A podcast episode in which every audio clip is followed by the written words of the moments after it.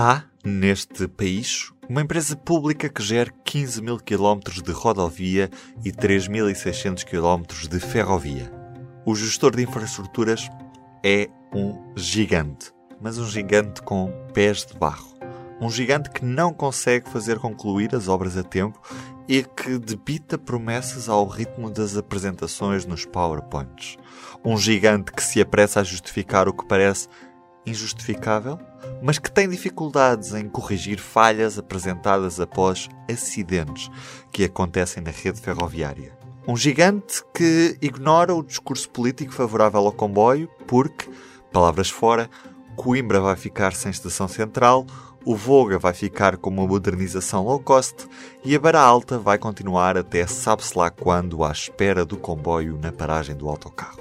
No Douro, já não há reabram porra que valha em Barca d'Alva e a oeste a espera tornou-se tão longa que a população já nem se lembra que por ali existe comboio. No meio de tudo isto, existe um ministro que quer tirar os veículos da estrada, mas que vai limitar o aumento das portagens das autoestradas. Enquanto isso, os operadores ferroviários continuam à espera da prometida compensação que é devida pelo encerramento da linha da Beira Alta.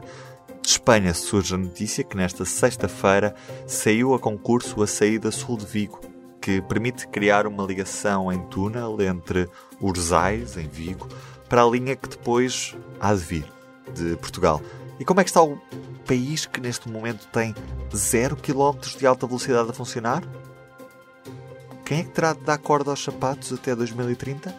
Portugal? Ou o país que nesta última semana levou alta velocidade até Múrcia e soma já mais de 4 mil quilómetros operacionais.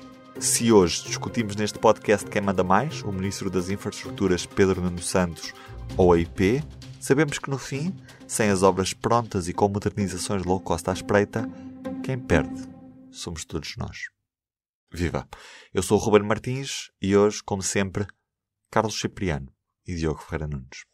Carlos, o ministro tem mesmo uma palavra a dizer na definição dos projetos ou a IP manda mais do que o ministro neste momento? Não sei, mas a julgar por alguns factos que eu posso aqui enumerar, há dúvidas sobre, eh, sobre saber se quem é que realmente manda, não é? Eh, e neste caso, o que nós temos aqui no caso concreto do Voga, o que é que se passava aqui? Inicialmente tínhamos uma posição da IP que consistia em encerrar definitivamente o troço central da linha do Voga entre Oliveira das Meias e Cernada do Voga. E a IP, na altura, queria que ficasse apenas dois cotos, dois ramais, entre Espinho e Oliveira das Meias e entre Aveiro e Cernada do Voga. E como havia o problema das oficinas, estava previsto construir, construir um, penso que perto de, de Passos de Brandão, uh, um, um, PMO, umas oficinas para, para aquele ramo, para, para aquele ramal. Entretanto, hum, quando muda o ciclo político e, portanto, há, entretanto, dois, dois pesos pesados da ferrovia que têm algum protagonismo, que é o próprio ministro, que é de São João da Madeira, e na altura o presidente da, da CP, Nuno Freitas, que também é daquela zona, e a decisão que é tomada ao mais alto nível é, não senhor, vamos abrir o troço central uh, da linha do Volga, vamos fazer aqui, naquilo que resta da, da, via estreita em Portugal, fazer a linha total do Volga entre Espinho Aveiro uh, pelo interior.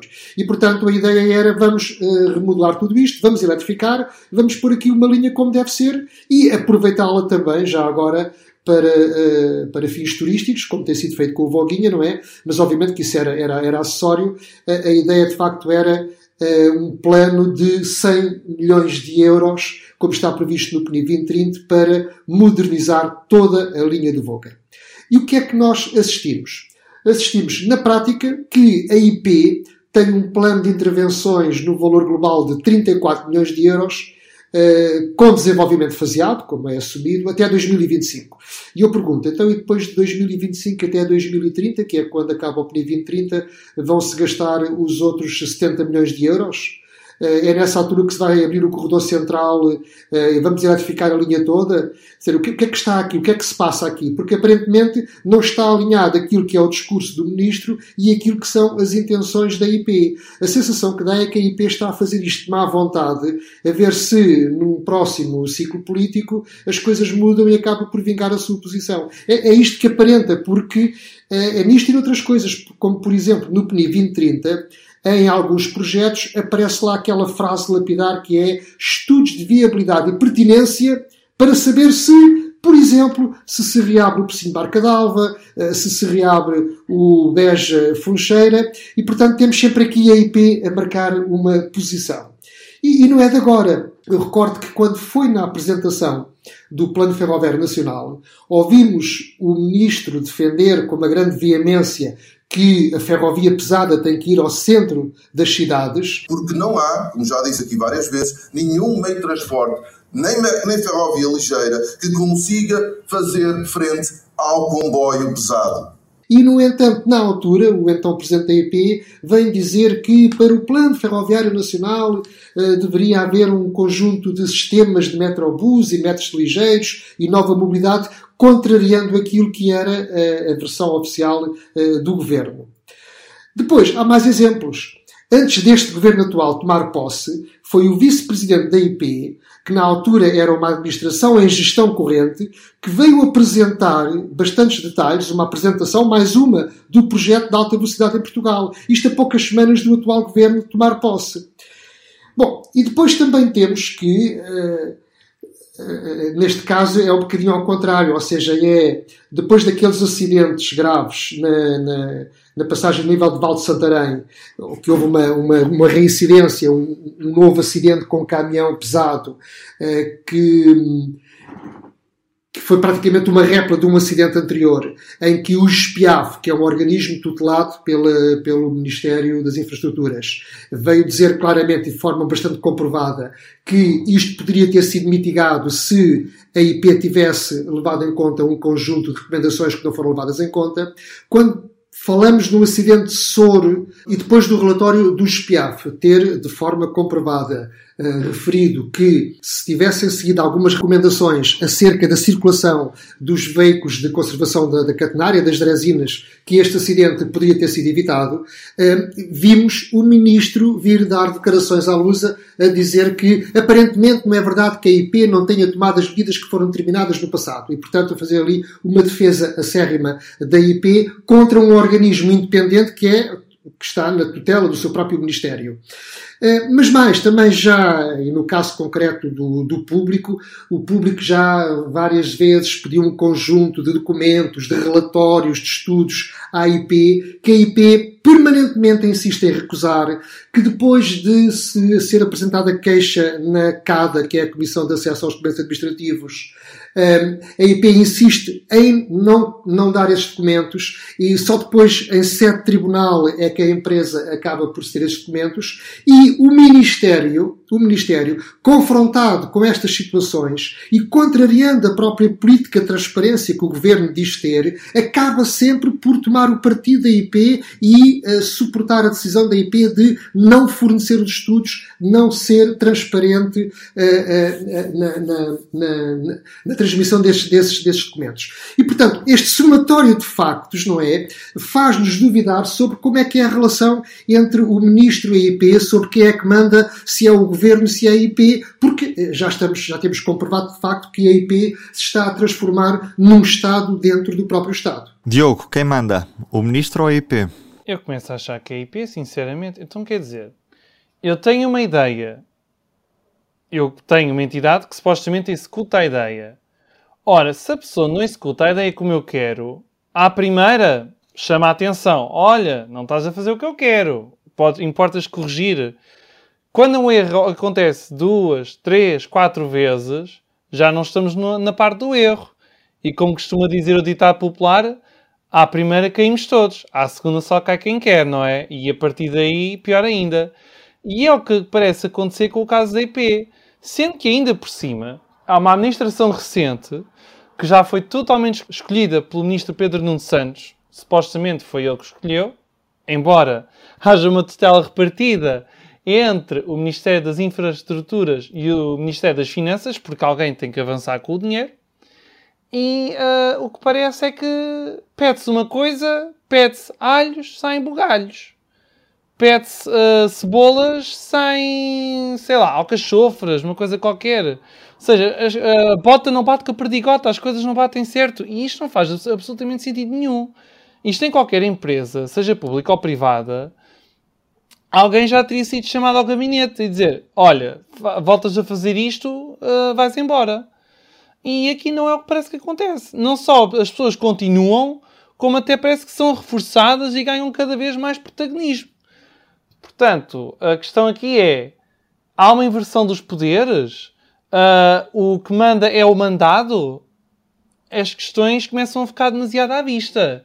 E mesmo hum, não é preciso ser um grande especialista para começar a perceber que há demasiados sinais, é demasiado óbvio que algo não está certo e que algo tem que mudar rapidamente, porque senão estamos a gastar o dinheiro, estamos a receber fundos europeus e a sensação que dá é que estamos a desperdiçar os fundos. E depois uh, não vamos receber este dinheiro para sempre, não é? Há de haver uma altura em que se vai escutar o dinheiro. E depois não podemos contar eternamente com o orçamento do Estado, porque ainda por cima há uma grande prioridade em reduzir a dívida, não é?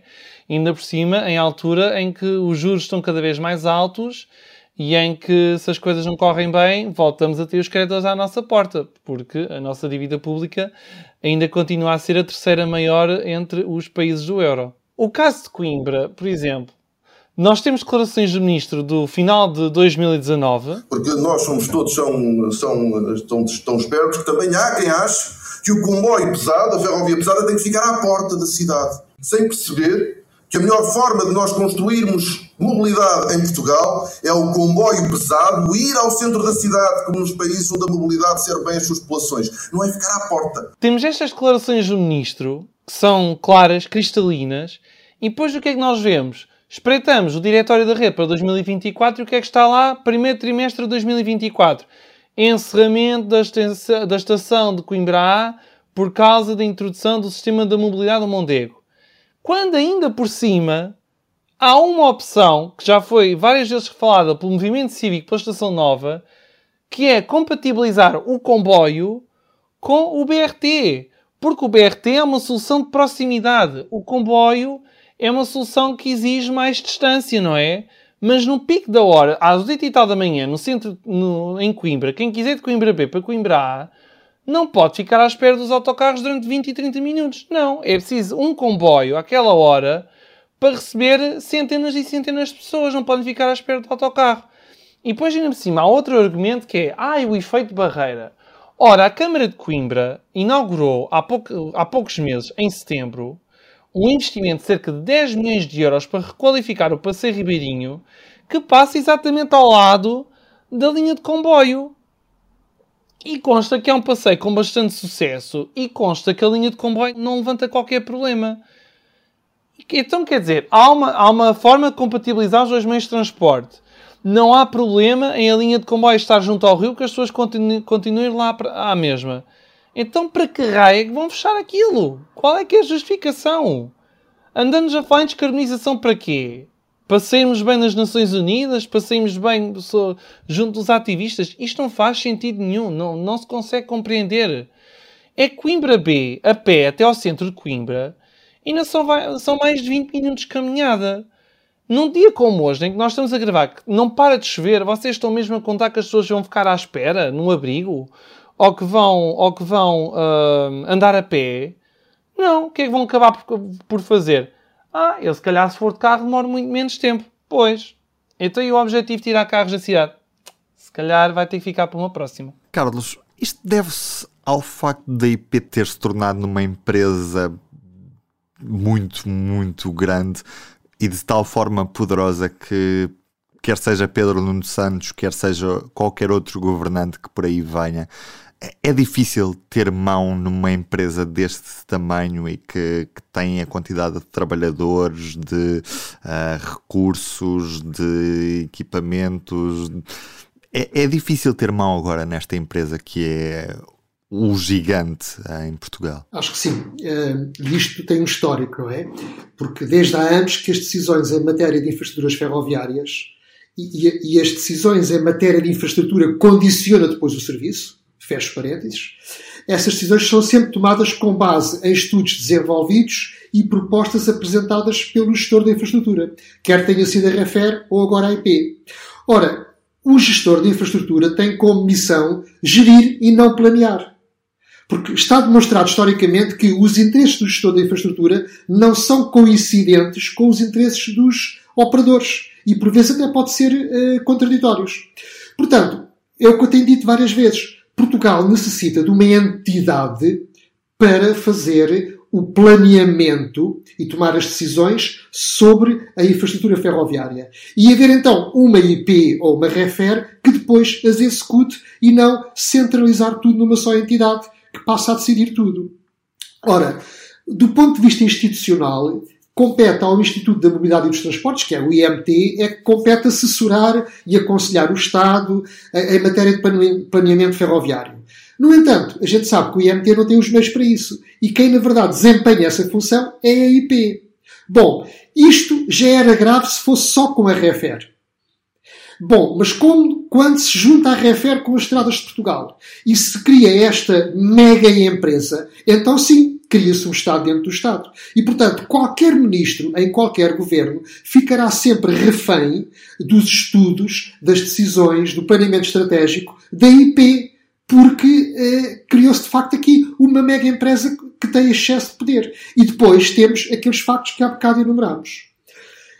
Pronto, já agora, e para retomar aqui agora a questão de, de Coimbra, que o Diogo estava a falar, e estou perfeitamente de acordo. Só dizer que, em relação àquilo que é o Metrobus, eh, eu compreendo perfeitamente a decisão do Ministro quando, uh, quando chega a este Ministério, ainda no governo anterior, e já apanha o processo a meio e tem como opção o para tudo ou vamos lá agarrar este, neste projeto e, e continuar com ele. E eu compreendo que ele foi pragmático, ou seja, não quis atrasar mais uma coisa que já há anos que estava a marinar, porque já há muitos anos que se tinha eh, dado cabo do ramal da Lausanne, e portanto, se havia aquilo em andamento, eu compreendo, compreendo que ele até de alguma forma contrafeito, porque eu sei que ele genuinamente gosta de comboios e, e, e, tenho a certeza que Pedro Nuno Santos gostaria de ter visto ali uma solução ferroviária entre Coimbra e Lausanne e Serpins, mas tendo apanhado já aquele projeto a meio, ele foi muito pragmático. Aliás, na altura da, da, consignação do projeto, ele foi muito claro e disse que no dia em que isto ganhar massa crítica, vamos pôr aqui uma solução ferroviária. E, portanto, eu, não o critico por ter tomado essa decisão, porque estava na altura daquilo avançar. Se bem que, e já o disse aqui, eu acho que a solução para o ramal da Lausanne era eletrificação, CTC eh, e UTS. E, portanto, era a solução mais barata de todas e prestava ali um lindíssimo serviço e não era preciso inventar nada. Mas pronto, inventaram lá o Metro Mondego e depois agora o Metrobus e por aí fora. Agora, dito isto, Uh, dito isto, que é de facto não discordar da decisão tomada de ter avançado para a solução Metrobus, visto que isto já estava muito adiantado e não se queria perder mais tempo. No que diz respeito em concreto a Coimbra B, Coimbra, eu discordo em absoluto que se tenha mantido com uma grande teimosia o desafetar este ramal. Porquê? Porque é aquilo que o Diogo disse, que é eh, vamos tirar o comboio do centro da cidade. Então nós temos os comboios que vêm da Figueira da Foz, que vêm uh, do entroncamento, uh, que vêm de outras origens e que vão da Beira Alta inclusivamente, e que vão ao centro da cidade Porquê é que não se faz coexistir o metrobus com o comboio ao centro da cidade? Não há nenhum impedimento, e como disse o Diogo muito bem. E mais, pode ter o metrobus, pode ter o comboio, pode ter o passeio ribeirinho. E, portanto, não entendo esta teimosia de querer desmantelar a ferrovia que vai ao centro da cidade e depois vai deixar de ir. Aí estou totalmente em desacordo com a decisão do governo, porque penso que pelo menos esta parte poderia ser revertida. Ó oh, Carlos, e esta ação de Coimbra é assim, a estação não tem que ser exatamente como ela está hoje em dia lá dentro, ou seja, com provavelmente existirão áreas desocupadas. Pode-se dar uma nova vida àquela estação sem perder o serviço de comboios. Olhemos para o que claro. está a acontecer em Santa Apolónia, que ainda há, há dias uh, uma ala tem o hotel e outra ala vai ser uma residência para universitários. É perfeitamente possível, quer dizer, não venham dizer que não dá para aproveitar nada. Dá perfeitamente. Não se pode é tirar o comboio do centro da cidade, quando ainda por cima há alternativas. É que se não houvesse, epá, ainda dava algum desconto. Agora, havendo alternativa, há uma avenida que é a Avenida de Fernando Magalhães. tem mais de 35 metros de largura. Cabe lá tudo e mais alguma coisa. Não vem, não há desculpas, quer dizer, não há, não pode ser. Isto não faz sentido nenhum e a população de Coimbra tem de se mexer rapidamente. A população de Coimbra tem um ano para evitar que o comboio deixe parar no centro da cidade, porque senão nunca mais lá volta. Isso é certinho. E tens razão, Diogo, e depois é, acontece o seguinte: estas coisas, quando não são muito bem justificadas nem fundamentadas, dão aso a que se pense que o que está ali por detrás são interesses para projetos imobiliários naquele corredor. Não estou a afirmar que o seja, mas quando estas coisas não são devidamente fundamentadas nem explicadas à população, então permite-se todo o tipo de especulações. E uma delas, muito plausível, é essa. Há interesses imobiliários ali naquele corredor entre Coimbra B e Coimbra A. Foi, aliás, o que aconteceu em Cuenca e que justificou o encerramento da linha convencional entre Aranjuez e o Tiel, passando por Cuenca. Mas olha, ó, ó, Ruben, já que temos estado a falar sobre a questão de quem manda e quem é que é o mandado, importa salientar que este ministro está no governo desde fevereiro de 2019. Já o Ferrovia 2020 andava atrasado e não era pouco. Já havia obras a acabar lá para 2022, algumas em 2023. Ora, quase quatro anos depois de ter chegado ao cargo, então não é que as obras ainda estão mais atrasadas? E que já há obras com seis anos de atraso! Seis anos! Imaginem o que era nós entregarmos um trabalho com seis anos de atraso, o que é que já nos teria acontecido? E há exemplos claros. O Ferrovia 2020 parece que, como temos dito, não é Ferrovia 2020, não é Ferrovia 2021, não é Ferrovia 2022, 23, 24 e já vai por aí fora. Isto tem implicações naquilo que é uh, não só a atribuição de fundos europeus, porque os, os programas são reagendados e recalculados para o programa comunitário de apoio seguinte, portanto, estamos a reprogramá-los para o fundo seguinte, tirando dinheiro ao fundo seguinte que depois vai ter de ser aplicado em projetos dos fundos passados e que podia ser aplicados em novos projetos. Essa é a primeira consequência. Mas o que é certo é o Ferrovia 2020 parece que não tem prazo para terminar neste momento, Diogo. É, eu acho que Ferrovia 2020 podia ser classificado de obras de Santa daqui a um bocadinho, porque isto está, ou então quando elas estiverem acabadas, é como São, São, São Tomé, não é? Vê para crer. Aproveitando aqui esta, esta, esta tua deixa, deixa-me ir aqui ao enviado especial à linha do Oeste, todos os dias. Carlos Cipriano, como é que estão as obras na parte sul da linha do Oeste? Já retomaram? Entretanto, estavam prometidas a retomar em novembro, já estamos a, a quase no final de dezembro. Já há obras entre Torres Vedras e Melessas? Resposta: não. Foram prometidas para o início de setembro depois foram prometidas para o início de novembro, depois foram prometidas para o início de dezembro, mas a verdade é que ainda não foram retomadas. Nestes dias, uma comissão do Utentes Liga do Oeste foi inclusive ao Ministério das Infraestruturas, em Lisboa, entregar um, documento, pelo que sei, foi, foi inclusive recebido por, uh, por alguém do, do, do Ministério, mas isto, neste momento, não há qualquer prazo. Não, desta vez não tiveram qualquer explicação, limitaram-se a recebê-los e não deram qualquer explicação sobre o que está a acontecer. Sendo que o diretório da rede diz apenas último trimestre de 2023, mas quer dizer, estamos a um ano do final do próximo ano. Portanto, a margem para isto realmente ficar pronto começa é cada vez mais escassa. Não, o que não há dúvidas é que, por este andar, quer dizer, o, o Ferrovia 2020 já está a entrar pelo PNI 2030 adentro, não é? E o PNI 2030 vai acabar por ser uma espécie de PNI 2040. Agora, eh, eh, eu sei que neste momento há, quer dizer, a conjuntura internacional também mudou, não é? Nós sabemos que a pandemia trouxe consequências, nomeadamente eh, na questão das cadeias logísticas que foram interrompidas, a guerra na Ucrânia provocou a inflação, há uma tremenda falta de mão de obra, os empreiteiros não conseguem contratar pessoal e, portanto, tudo isto está a ter um impacto destrutivo, digamos assim, no Ferrovia 2020. Eh, eh, não quer dizer que a IP se tenha portado muito bem desde o início, quer dizer, eh, o Ferrovia 2020 é muito anterior à pandemia e à, e à guerra na Ucrânia. Aliás, quando isto aconteceu, supostamente já deveria estar terminado o Ferrovia 2020, não é? porque Exatamente. todos os projetos deveriam ter acabado em 2020. Portanto, a IP tem as suas responsabilidades nisto. Mas a verdade é que, neste momento, a conjuntura é particularmente grave, porque os consórcios que apresentaram propostas, a quem foram consignadas obras, estão a defrontar-se neste momento com o um aumento brutal dos custos, não conseguem contratar pessoal, a inflação é, é aquilo que nós sabemos, e eu receio muito pelo, pelo mau andamento, pelo bom ou mau andamento do Ferrovia 2020, tem vindo a andar mal, mas penso que vai ter tendência para piorar. E, portanto, esta revolução que nós estávamos a contar eh, nas infraestruturas ferroviárias em Portugal, pelos vistos não se vai concretizar ou vai continuar muito lentamente e espero que se tirem algumas ilações dos erros do Ferrovia 2020 para que isto não aconteça no PNI 2030. Aliás, oh. nós já aqui propusemos uma auditoria ao Ferrovia 2020, não é? Epá, e não se trata de, de castigar ninguém, nem de rolar cabeças, trata-se apenas de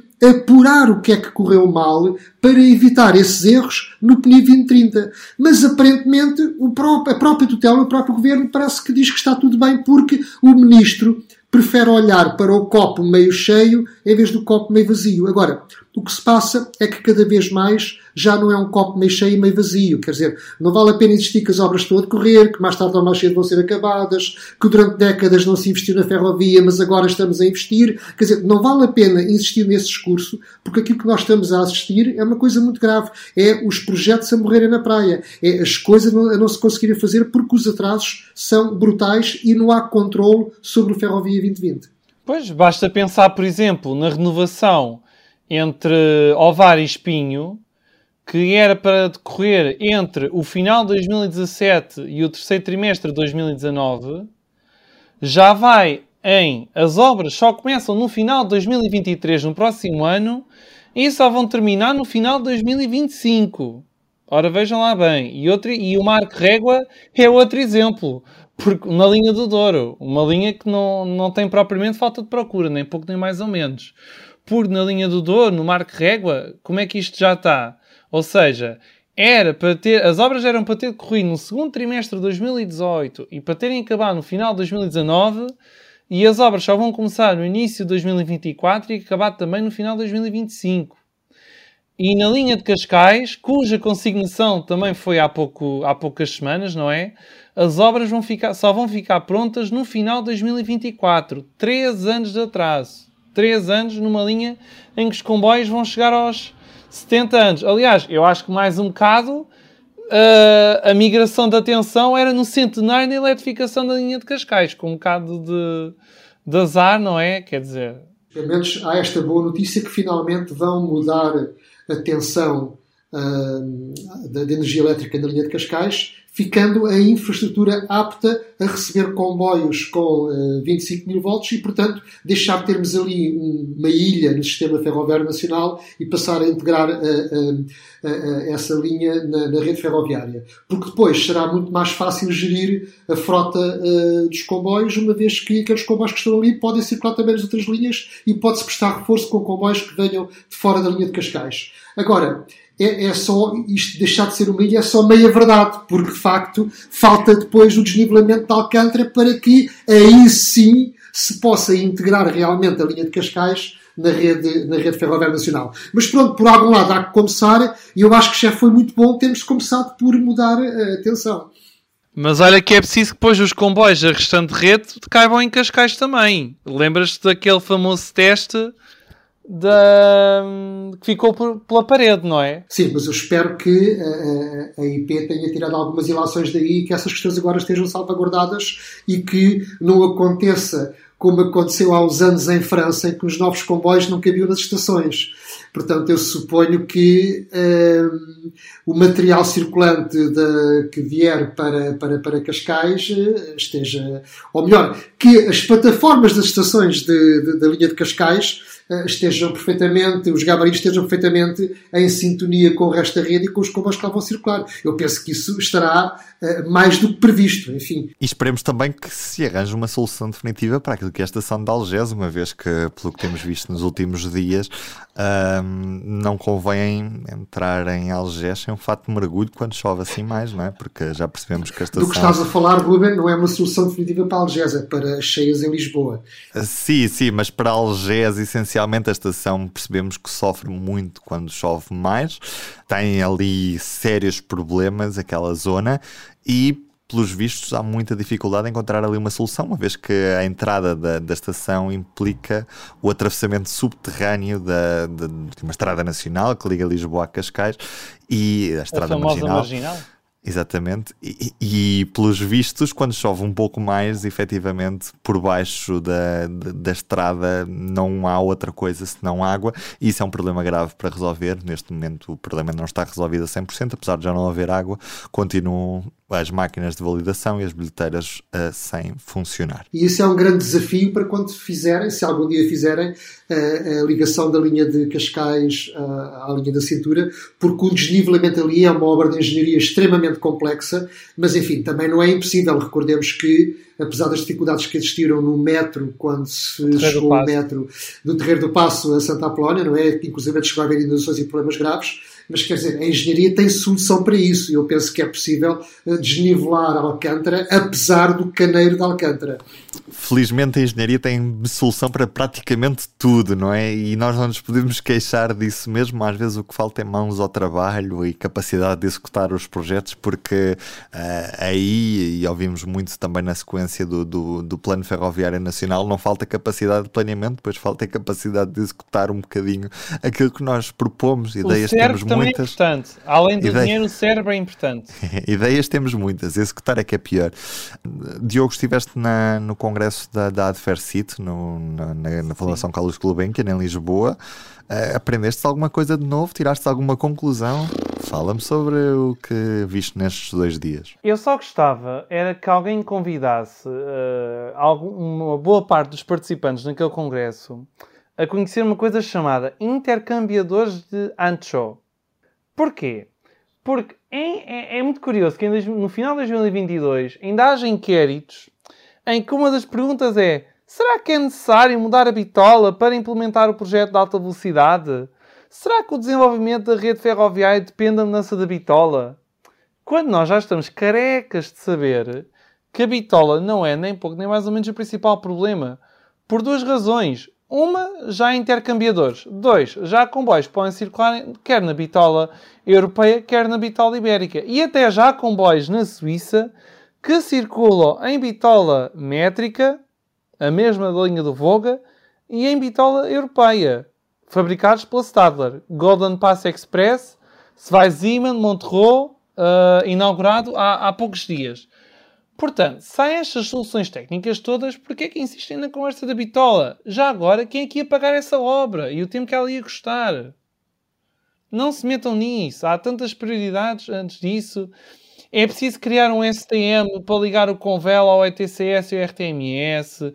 É preciso resolver a questão das pendências. Oh, oh Diogo, é, Deixa-me só dizer aqui uma coisa que foi o, a frase que tu acabaste de dizer, para quem não está muito dentro do sistema ferroviário, eh, foi absolutamente chinês. Portanto, consegues só explicar para quem não está muito dentro o que é que tu ah, acabaste de dizer? Estamos a falar do sistema de comunicação entre o comboio e a sinalização. Ou seja, nós, há sinais nas linhas de comboio, não é? Se há um vermelho não pode passar, só que a velocidade a que os comboios passam muitas vezes não dá para ver os sinais, não é? E então há umas balizas, que são aquelas placas amarelas normalmente colocadas na, na linha, não é? Que comunicam com o comboio. E quando uh, existe uma limitação de via que o maquinista não consegue ver, muitas vezes porque vai andar, vai andar, a, a, vai andar depressa, o sistema intervém automaticamente e assim se previnem muitos um, acidentes. Agora a questão é que estas normas estão a, a uniformizar-se na Europa só que nós não vamos migrar o sistema Convel para o sistema europeu tudo no mesmo dia. E então, por isso é que é preciso criar uma espécie de tradutor para que haja esta compatibilização. O que também dá muito jeito, por exemplo, para que eventualmente os comboios espanhóis novos venham a Portugal e vice-versa, porque já não dá para instalar um sistema antigo num comboio novo. E isto quando estamos a poucos meses de provavelmente finalizar uma linha até à fronteira com, com, com Espanha. E um ano pelo os... menos, Ruben. Sim, poucos não meses. Não contes com inaugurações mas... para o ano. Não, em não 2020... isso ao não, que isso não vai não, acontecer. Não, não, não, estou a dizer 2023, mas já são poucos meses, não é? Isto não são problemas que, que demoram tempo a resolver. Estamos a literalmente um ano e pouco, não é? Portanto, a poucos meses de termos essa inauguração. Os espanhóis, pelos vistos, têm interesse em entrar em Portugal será que tem capacidade técnica? Ou seja, será que tem sistema de segurança nos comboios adaptados para poderem vir até Lisboa? Será esse outro problema, como temos agora mesmo a acontecer na zona da linha do Minho, em que temos duas tensões e por isso há comboios a circular a diesel debaixo de catenária? Será que vamos ter um problema semelhante em, em, em, entre Évora e o Caia? Vamos ver. Ruben Martins pergunta: entre Évora e Badajoz e por aí fora, não é só entre Évora e Caia. Uh, Ruben Martins pergunta, gostei, gostei. Carlos, tu não estiveste no, no Congresso, mas entrevistaste o presidente da Adfercit. Sim, eu na altura estava no estrangeiro, não tive possibilidade de assistir ao, ao Congresso da Adfercit. Uh, concordo com, com tudo o que o Diogo disse, mas também penso que é um bocadinho redutor uh, uh, dizer que o Congresso da Adversity se limite à questão da, da, da bitola. Ah, é mas verdade que bitola, Carlos, desculpa lá. Sim, mas é o habitual, mas estava a dizer que é um bocadinho redutor, ou seja, a é começar pela própria entrevista que o presidente da, da direção da Adversity deu ao público, não é? Um, onde também efetivamente diz que sim, da, da, da versão oficial da, da, da, Associação sobre a bitola, mas ele diz mais coisas interessantes, por exemplo, diz que a Adversity está genericamente de acordo com o Plano Ferroviário Nacional, uh, uh, sublinha e, e muito bem que o Plano Ferroviário Nacional tem a metodologia correta ao pegar no PNPOT, que é o Programa Nacional de Políticas de Ordenamento do Território, e nas redes transeuropeias de transporte, e só daí depois passar para a definição do Plano Ferroviário Nacional. A Adfercit está de acordo com a linha de alta velocidade Lisboa-Porto, uh, tomou partido por Alcochete e secundariza Santarém e tem todo o direito. E atenção, a, a, a pelos vídeos, também não acredita muito na IP, porque pois dizem não. que não é com a IP que a gente vai a algum lado, citando o, o Engenharia Pinto, que é o presidente da, da Adfercit. E porquê? E diz que não é por incapacidade deles, mas sim pela própria natureza das coisas. Ou seja, põe em causa o modelo e, uh, talvez olhando para o passado recente, chega à conclusão que se calhar mais vale uh, criar uma nova estrutura que execute as tarefas, os, os projetos, por exemplo, do PNI 2030, ou seja, basicamente recuperar a RAV. Agora, o que eu gostava de evidenciar no, no, no Congresso da Adversity é a ausência do, do Governo. Ou seja, é, é, um, é talvez o primeiro Congresso da Adversity em que não está o ministro da tutela ou algum seu representante. E eu acho que neste caso o governo não esteve bem, porque, eh, inclusive, esteve o presidente da República no Congresso da Adversity e não esteve o ministro, nem se fez representar.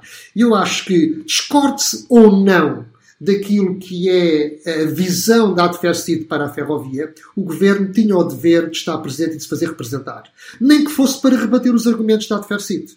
Eu recordo que aqui há uns anos houve na, na Ordem dos Engenheiros um evento promovido pelas mesmas pessoas que são desta associação eh, para eh, falar na questão da bitola, onde estavam praticamente todos alinhados, conseguiram inclusive convencer o Presidente da República a também lá ir, embora o Presidente não se tivesse envolvido na polémica. E eu lembro que, na altura, o Vice-Presidente da IP, o engenheiro Carlos Fernandes, com uma grande coragem e num ambiente bastante hostil, teve uma intervenção excelente onde rebateu ponto por ponto todas as questões relacionadas com a bitola e isto teve uma intervenção extremamente boa num ambiente bastante hostil. Agora, o que é que faltou ali? Faltou que alguém do governo estivesse ali para validar essa intervenção, porque era dever do governo fazer-se representar numa associação que conta com cerca de 600 ou 700 quadros ligados à ferrovia, que são pessoas que, que pensam, concorde-se ou não com elas. A Adfercid tem 34 anos, merece respeito, e portanto eu não posso concordar com a opção de uh, que foi deixá-los a falar sozinhos. Até porque o, o Ministro das Infraestruturas, eh, por vezes até eh, comunica com os cidadãos, respondendo-os nas redes sociais, e portanto tinha o dever de estar ali presente. Eh, por outro lado, também devo dizer o seguinte: eu gostaria muito que esta associação, que, que, que tem feito um trabalho interessante nos últimos 34 anos, alguma vez tivesse uma segunda lista para candidatar-se aos órgãos sociais. Seria interessante que acontecesse, que houvesse divergência, que houvesse votação, que houvesse duas listas, que houvesse debate, porque quem não discorda, quem, melhor, quem não concorda, deve chegar-se à frente, formar uma lista e ir a votos, porque é assim que as coisas devem funcionar em democracia. Carlos Cipriano, estás a querer lançar uma vaga de fundo? Não, não, não. Eu só disse que não adianta ignorar e quando não se concorda, vai-se, chega-se à frente e vai-se a votos e apresenta-se uma lista. Olha que a única representação do governo naquele congresso foi da parte do Frederico Francisco. No primeiro painel sobre o Plano Ferroviário Nacional foi uma intervenção gravada, uma pequena conversa com o José António Barros, em que foi perguntar claramente pela questão da bitola, rebateu o argumento, e depois também foi questionado pela questão do hidrogênio, em que falou que o hidrogênio em Portugal seria uma solução limitada, não é? Até porque isto, em países como a Alemanha, está a levantar alguns problemas sobre se vale mesmo a pena apostar no hidrogênio em vez de se apostar ou na eletrificação ou em, ou em comboios a, a baterias. Diogo, eis aqui mais um excelente exemplo em como pode ser contraditória a decisão uh, do gestor de infraestrutura em relação aos operadores. Porquê? Imaginemos uma situação qualquer, não vou pôr um caso concreto, uma situação em abstrato, em que determinada linha a opção coloca-se entre eletrificá-la ou optar pelo hidrogênio. Ao não eletrificar, o gestor de infraestrutura poupa dinheiro, não tem esse investimento. E cabe ao operador ter mais encargos com a solução de hidrogênio.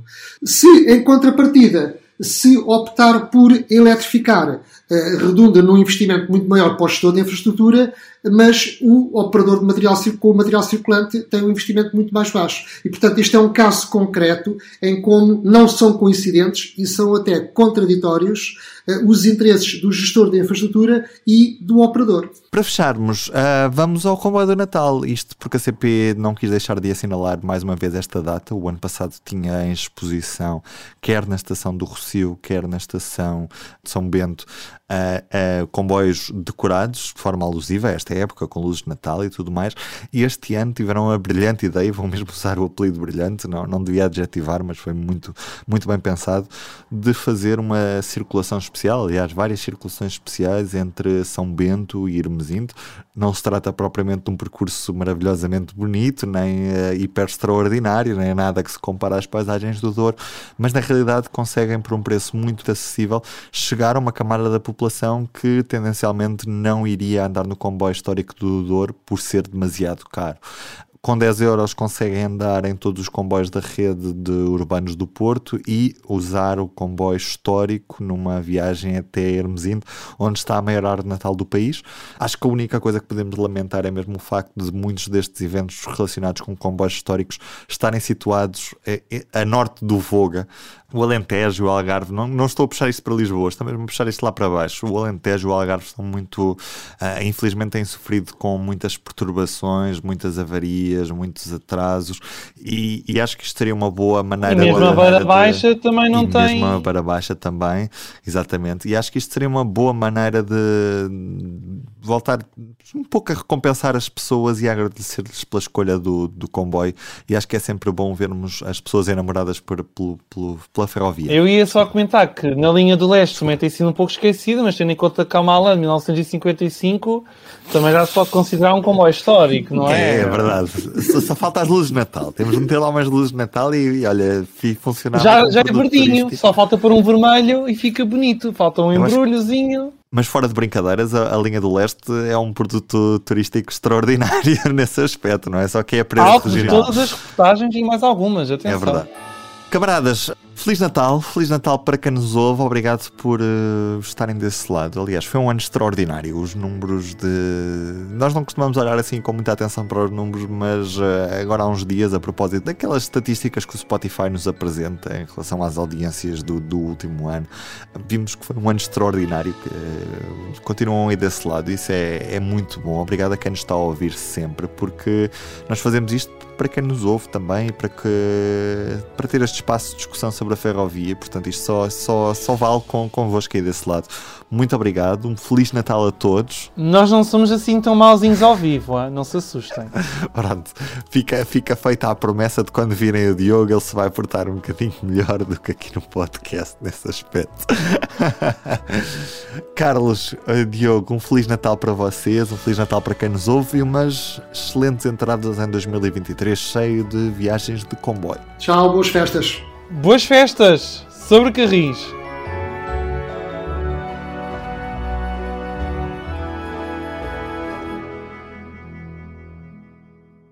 O público fica no ouvido.